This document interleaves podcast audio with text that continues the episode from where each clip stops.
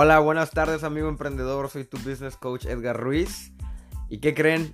2019 se nos va de las manos. Eh, ya te preguntaste qué fue lo bueno y lo malo que hicimos este año, cómo nos fue en la empresa, cuáles fueron las estrategias que hice bien o mal. Bueno, hoy tenemos un invitado muy especial que es el señor Gilberto, el doctor Gilberto Salinas.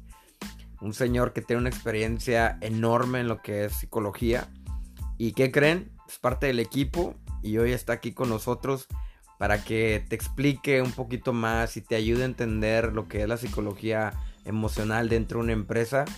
Eh, espero que te guste este podcast y que aprendas mucho como en todos los demás que hemos estado haciendo.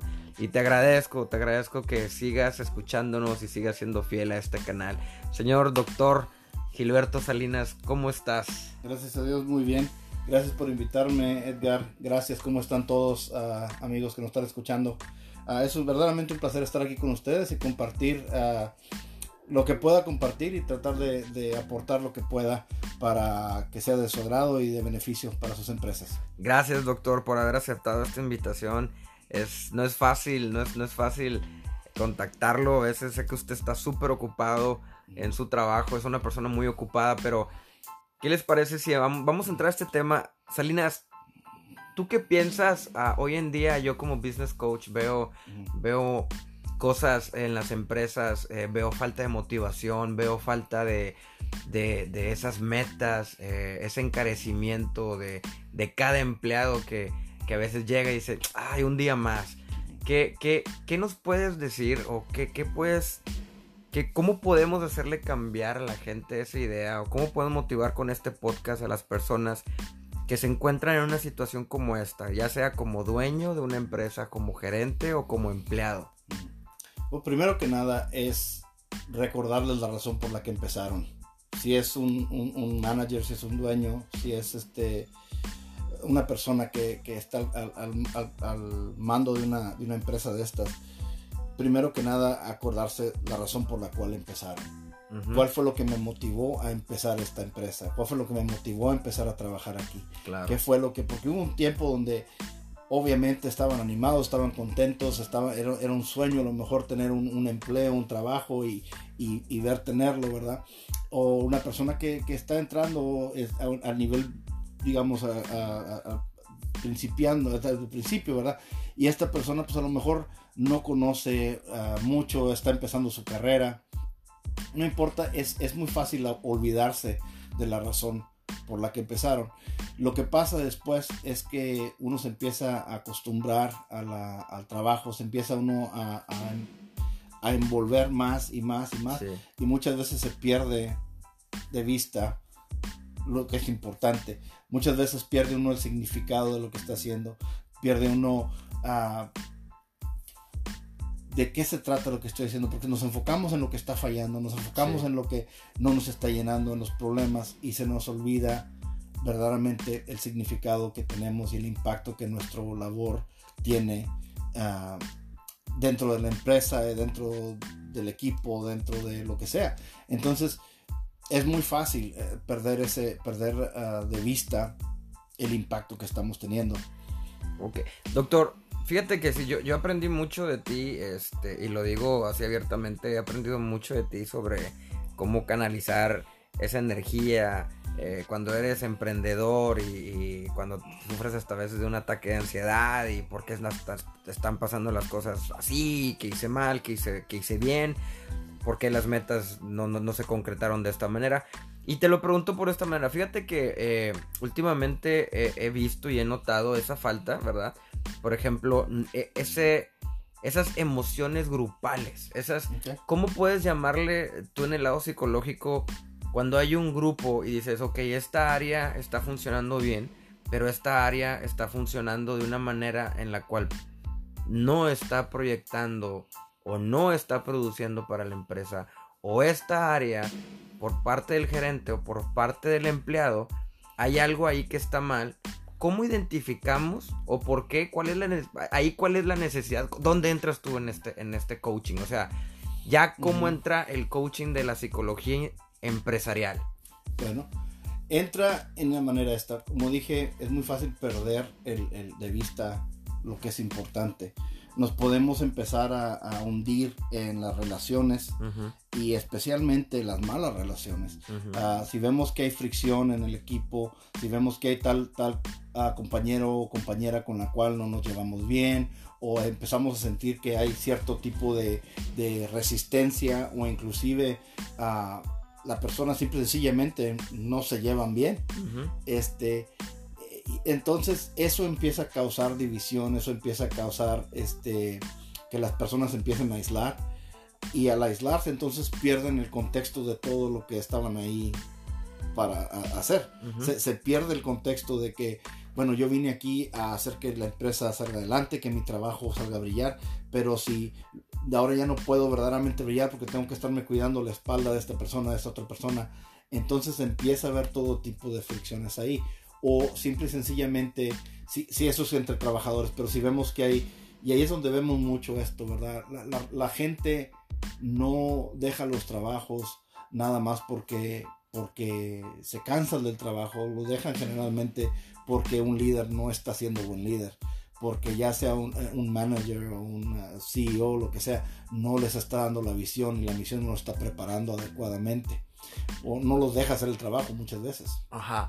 Fíjate, eh, fíjate que tiene razón. Yo, yo lo veo muy a menudo. Uh, muchas veces ponen a líderes que realmente no son líderes. O sea, que, que, los, que los entitulan como sí. líderes y realmente ni siquiera llevan un entrenamiento de, oye, tú vas a ser gerente, eh, tú vas a llevar un equipo de cinco personas, uh -huh. eh, tú vas a ser el capitán del barco sí. y simplemente fue una persona que porque lleva años en la, en la empresa, ah, te ganaste el, el, el, el, puesto de ser gerente, cuando realmente pues la diferencia de ser jefe a líder es un mundo. Uh -huh.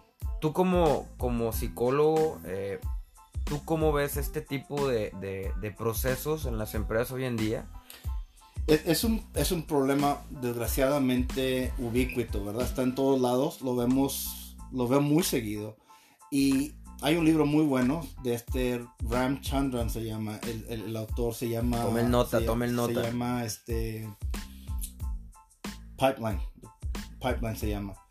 Es, es, está muy bueno ese libro. Y una de las cosas que menciona ahí el autor este, es esto, de que aquí es donde cometemos el error llenamos un puesto porque necesitamos a alguien y bueno, y empezamos a ver, bueno, qué tanta, uh, digamos, qué tanto tiempo tiene esta persona aquí en la agencia. Y pues esta persona es que tiene más tiempo lo ponemos. O esta persona es la que es mejor, digamos, si, si estás vendiendo, ¿verdad? Pues tenemos, este, este, es el mejor vendedor, vamos a subirlo a manager. Exacto. Y exacto. entonces el problema es ese, la persona esta tiene toda la, todas las habilidades para ser vendedor, pero nunca se le ha enseñado o se ha desarrollado cómo manejar a otras personas. Uh -huh. Entonces, para subirlo al próximo nivel de liderazgo, la persona va a tener que dejar de ser vendedor y ser un, ser un manager.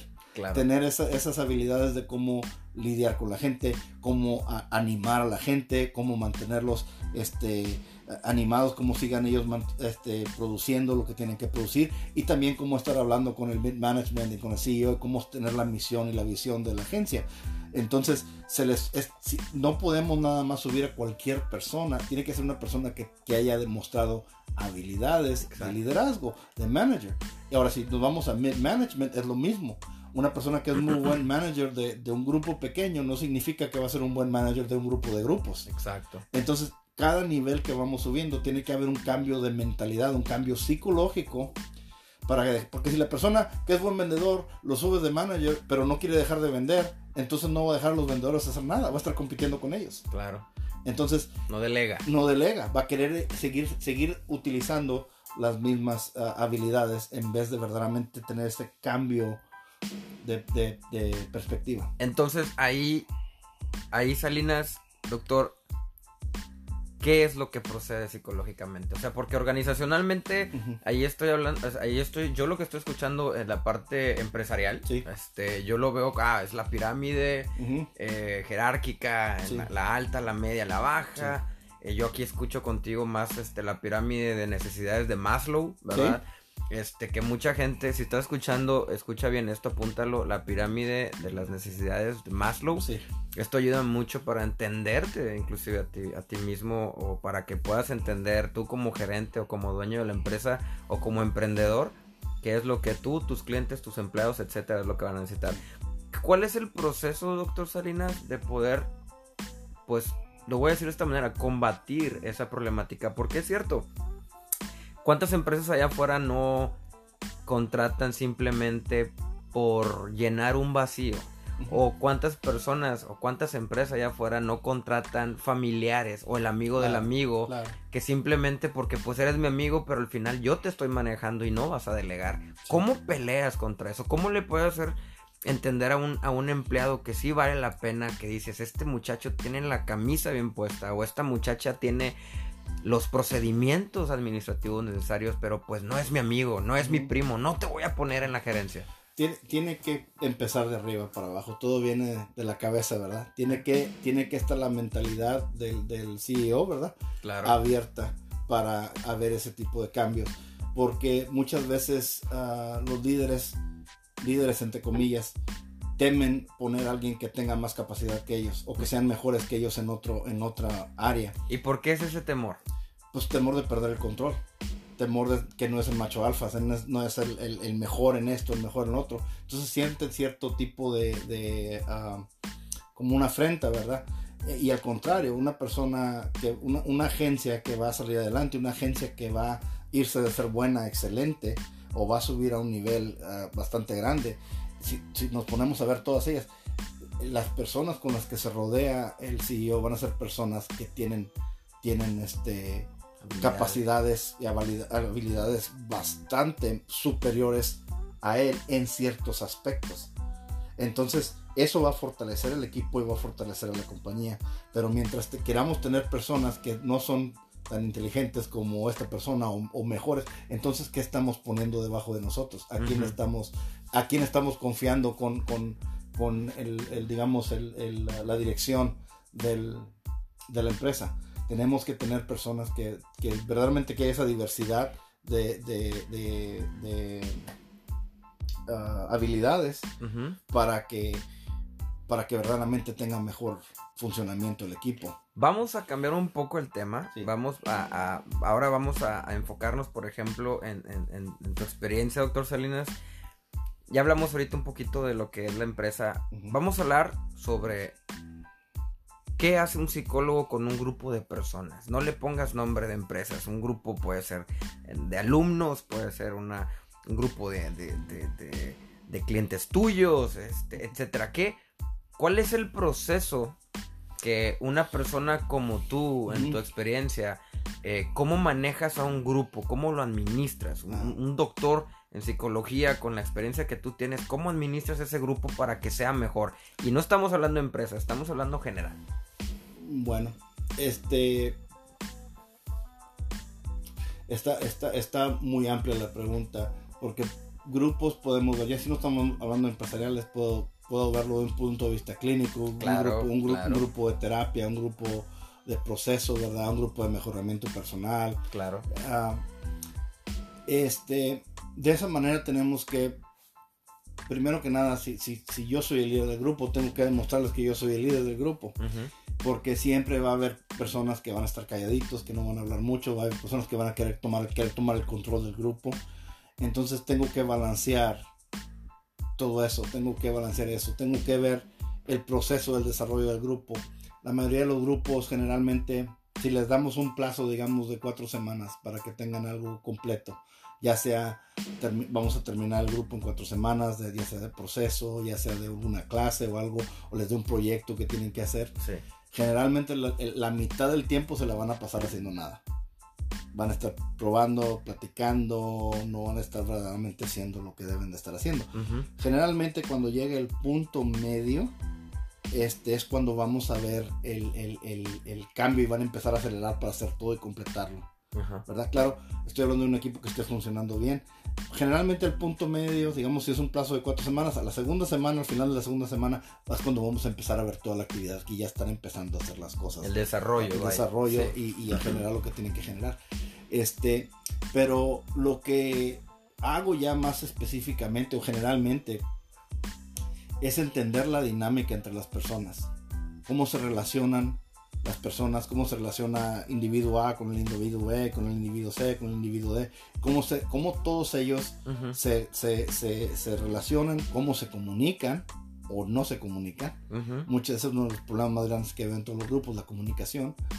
Ah, y también tratar de manejar las personalidades, porque como le digo, hay personas que van a querer ser los líderes y hay personas que van a querer nada más dejarse que se los lleven todos los demás, ¿verdad? el, típico, el típico alumno, ¿verdad? Que no hace el trabajo, no hace nada del equipo y se presenta el último día, no, pues yo, yo, yo nomás digo esto o lo que sea y quiere que den el crédito. Vamos a ver eso en todo tipo de grupos, va a haber los que van a estar llevando la batuta y los que van a estar ah, nada más ahí esperanzados, esperanzado y que todos los demás los estén cargando.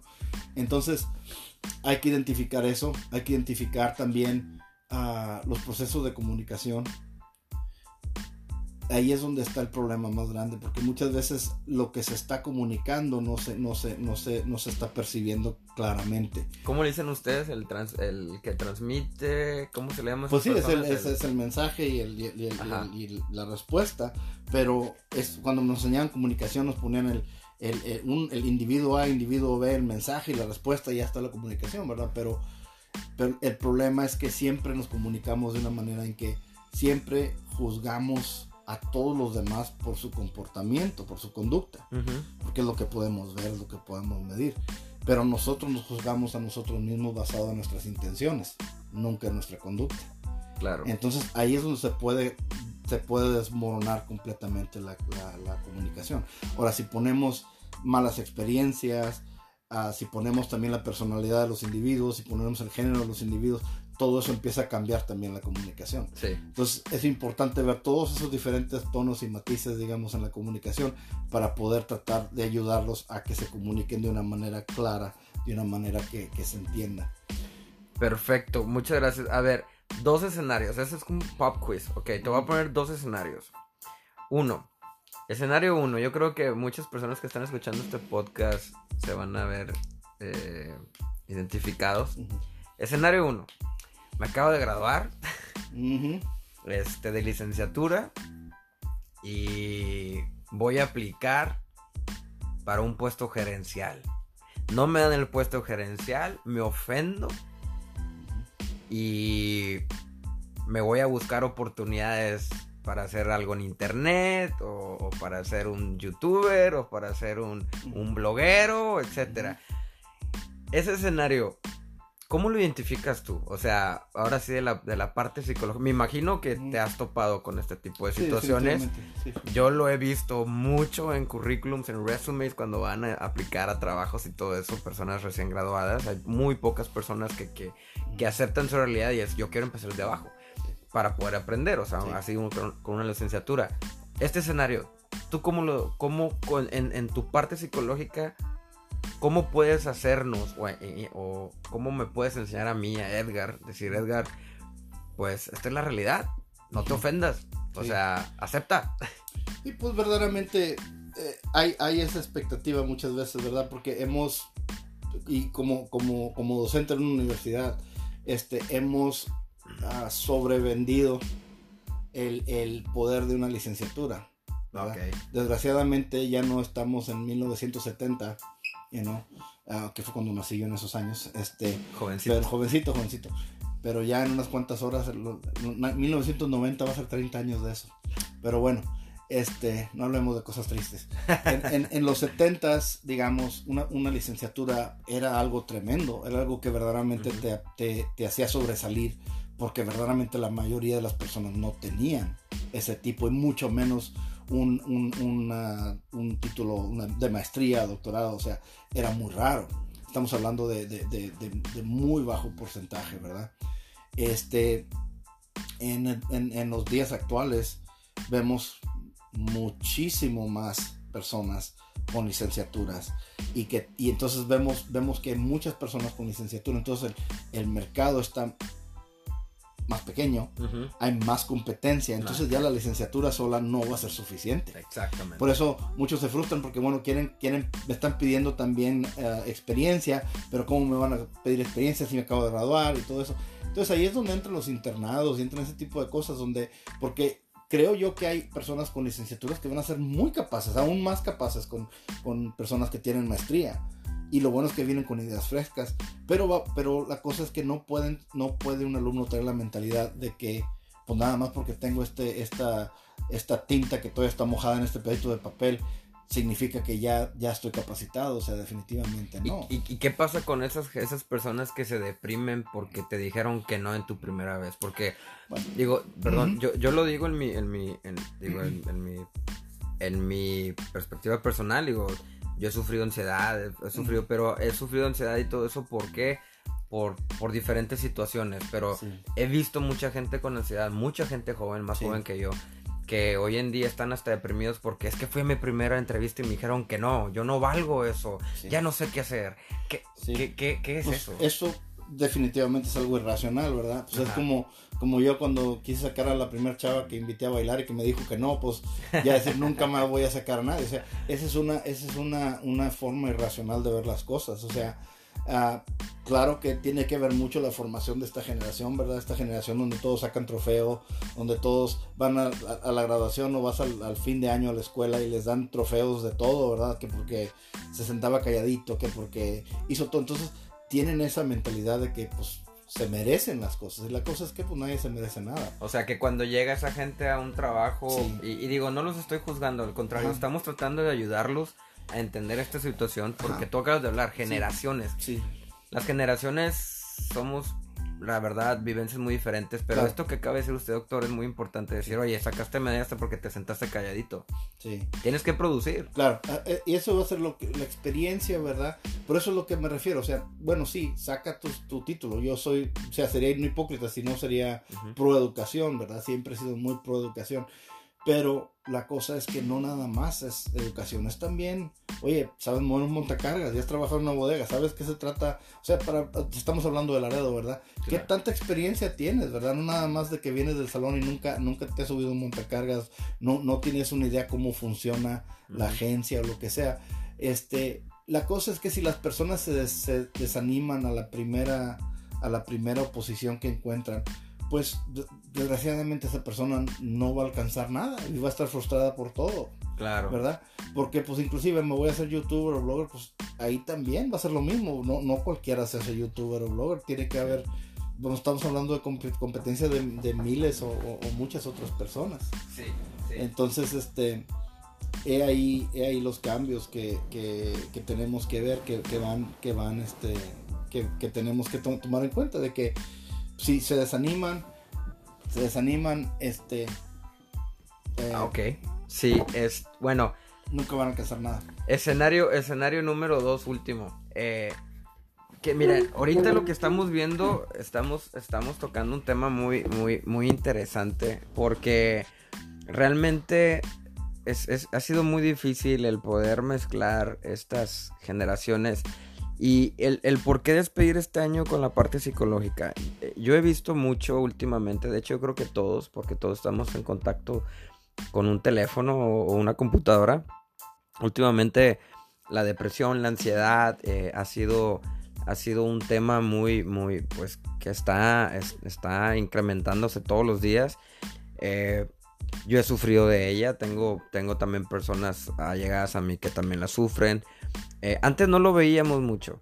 Eh, esto que, que, estás viendo, digo, es, yo sé que llevas 23 minutos escuchando este podcast, pero créeme, este podcast es muy importante para ti porque puedes entender muchos por qué es que te has hecho el día de, hoy o por qué es que te has hecho en el año, de mi, por, por qué mi jefe ¿Por, ¿Por, qué mi jefe no me, no me da ese, esa promoción? ¿Por qué, por esta persona eh, llego a la, a, la, empresa y me hace caras? ¿O, o porque todos están de buen humor y yo no estoy de, de, de, buen humor? ¿Por qué? ¿Qué es lo que está pasando a mi alrededor? Esto de la psicología es algo yo creo muy, muy importante entenderla quien te la está explicando ahorita es un, es, un como es un docente de una universidad local que, que la verdad tiene estudios eh, de, wow, de, ¿qué te puedo decir? Y, y, el doctor Salinas hoy en día eh, pues pertenece, ¿verdad? Eh, al grupo de coaching también ayuda mucho. Y yo por eso le pedí de favor que, que hiciéramos este podcast para ayudarte a ti, emprendedor o, empleado o dueño, jefe, lo que seas, a entender mucho. El, último escenario, doctor Salinas, para terminar. Tú, a ver, llego a la empresa. esto lo he visto mucho. Llego a la empresa y veo a personas de generaciones, generación, no sé, baby boomers, con generaciones millennials. Es una bomba. ¿Cómo nos puedes explicar en tan poquito, no sé, lo que nos queda de tiempo? ¿Cómo nos puedes explicar cómo podemos mezclar o cómo podemos trabajar con dos generaciones totalmente diferentes en ideales? Pues verdaderamente creo que teniendo una conversación entre las dos generaciones, ¿verdad? Las personas, miembros de las diferentes generaciones, para que vean los valores y las diferentes cosas que los motiva. Por ejemplo, los millennials, este, a ellos los motiva mucho este, las causas grandes, son los que los, los tough mothers, son los que los challenges y todo eso. Este, ellos los motivan ese tipo de causas, ese tipo de cosas que si podemos decir, bueno, esto va a beneficiar esto, entonces van a generalmente a, poner, poner su granito de arena y se van a, se van a motivar a, alcanzar algo. Este, los, los, los, millennials no van, a, no van a valorar tanto el, y, generalmente hablando, no van a, no van a, a, valorar tanto que lo reditúen financieramente más como uh, lo que más preferirían ellos sentirse valorados. Entonces, no significa que no quieren que los paguen. Fíjate la diferencia. Pero, ellos, ellos van a creer más en que los valores y que tengan ellos... Que me aplaudan. Que, sí, que tengan la importancia, que, que, se sientan que verdaderamente los, los aprecias como personas, como individuos. Este, el, el baby boomer va a tener la mentalidad de trabajo duro, trabajo duro, trabajo duro, trabajo duro. Este, e inclusive van a, van a tener más ideas pues, de, la, de la vieja escuela, ¿verdad? del trabajo duro y de seguir, de seguir las reglas y, de, sí, entonces hacer las cosas como deben ser, pero y no tanto, creen más en el, en el, en el, en el, en el trabajo, en el sacrificio, en el sacrificio, cómo el sacrificio va, va a redituar siempre después. Entonces, ¿cómo, cómo juntarlos a los dos? Entonces aquí es donde, donde si las personas, porque generalmente si estamos hablando de baby boomers, ya estamos hablando de upper management, estamos personas que ya están más, más, obviamente con más experiencia, ya tienen puestos más altos. Nivel alto. Nivel alto. Entonces, la, conversación sería que estas personas puedan demostrarles qué tanto valoran el trabajo de estas personas, qué significado que tiene el el producto que están haciendo o el esfuerzo que están haciendo, este es el significado. Y así es como está apoyando la empresa, así es como está apoyando al público, al público en general, e, es, esto, lo Porque un ejemplo, perdón, un ejemplo es llegas tú a la oficina y tú ves a un pues a un joven llegar este con su Starbucks y luego ves al, al, baby boomer, a esa persona que se hace su café de ahí mismo, como dicen. Y a veces es molesto para ambas generaciones, como que, ¿por qué haces esto? O sea, a lo que voy es de que, ¿cómo, cómo tonterías como, ese, como esto que estamos hablando pueden destruir una organización simplemente por ideales? Definitivamente, definitivamente. Se puede venir abajo porque puede haber muchos malentendidos. O sea, los, los, los dos pueden etiquetar, es muy fácil etiquetar a la persona del otro grupo con una etiqueta muy, un estereotipo, ¿verdad? Una, una, etiqueta muy sensitiva. no sensitiva, sino muy sencilla, demasiado, una caricatura hasta cierto punto de lo que verdaderamente es la persona. Entonces, claro que las generaciones van a tener ciertos, ciertas similitudes, ciertas, este, ciertas, uh, ¿cómo te diré? Choques. No, no, ciertos, ciertos características. Sí. Pero al fin y al cabo, eso es, esta es mi opinión, va a haber esas diferencias, pero lo que va a haber más en común va a ser las necesidades de todo humano. Todas las necesidades humanas siempre son las mismas. Sí. Entonces, si, mencionaste a Maslow, ¿verdad? Lo que tener todo lo que es, lo que es para, para existir, ¿verdad? El aire, el agua, comida, este tener albergue. pero después de ahí nos vamos a, a pertenecer a algo, Sí. amor, La confianza. este, la confianza, salir a- tener éxito, ¿verdad? Y luego ya al último vemos lo que es la, la autoactualización. Sí. Pero cuando estamos viendo las personas que están ahí en el trabajo, siempre y cuando se les esté pagando bien y, y haya una relación armoniosa, entonces ya tenemos más de la mitad ya, ya este, ahí ah, ah, satisfecha, ¿verdad? Entonces creo que no hacer necesariamente una, una, una generalización, pero también empezar a ver específicamente esta persona, de qué manera le puedo ayudarlo. Una de las cosas que, que le ayudaría mucho también a, a- a esto es, es un programa como de mentoreo Sí. tener una persona que no, no solamente sea el, el jefe, Un coaching. Eh, exactamente, ser, convertirse en un coach, convertirse en un mentor para esta persona neofita que viene nueva, que no tiene experiencia, para que empiece a aprender y a valorar la experiencia que tiene esta otra persona. Claro. Entonces, cuando hay ese tipo de interacción y de conversación, entonces las cosas se pueden hacer mucho, mucho más sencillas. Esa es la interconexión empresarial. Fíjate que este es un tema, digo, llevamos media hora hablando, es un tema de... de, de- tiene mucho, mucho para, para poder decir ahorita. Es, se podría decir que esta es una introducción, ¿verdad? De lo que es la psicología empresarial. Y pues muchas gracias, doctor Salinas, en serio, por, por tu tiempo, por, por regalarnos, por regalarnos un, un- un poquito de todo lo que sabes.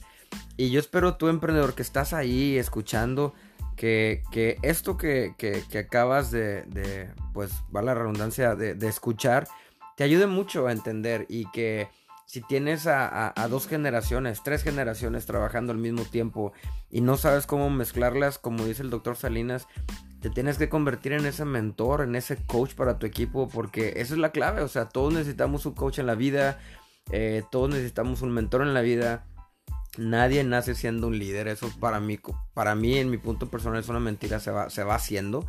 Eh, y hoy vimos, vimos un tema muy importante.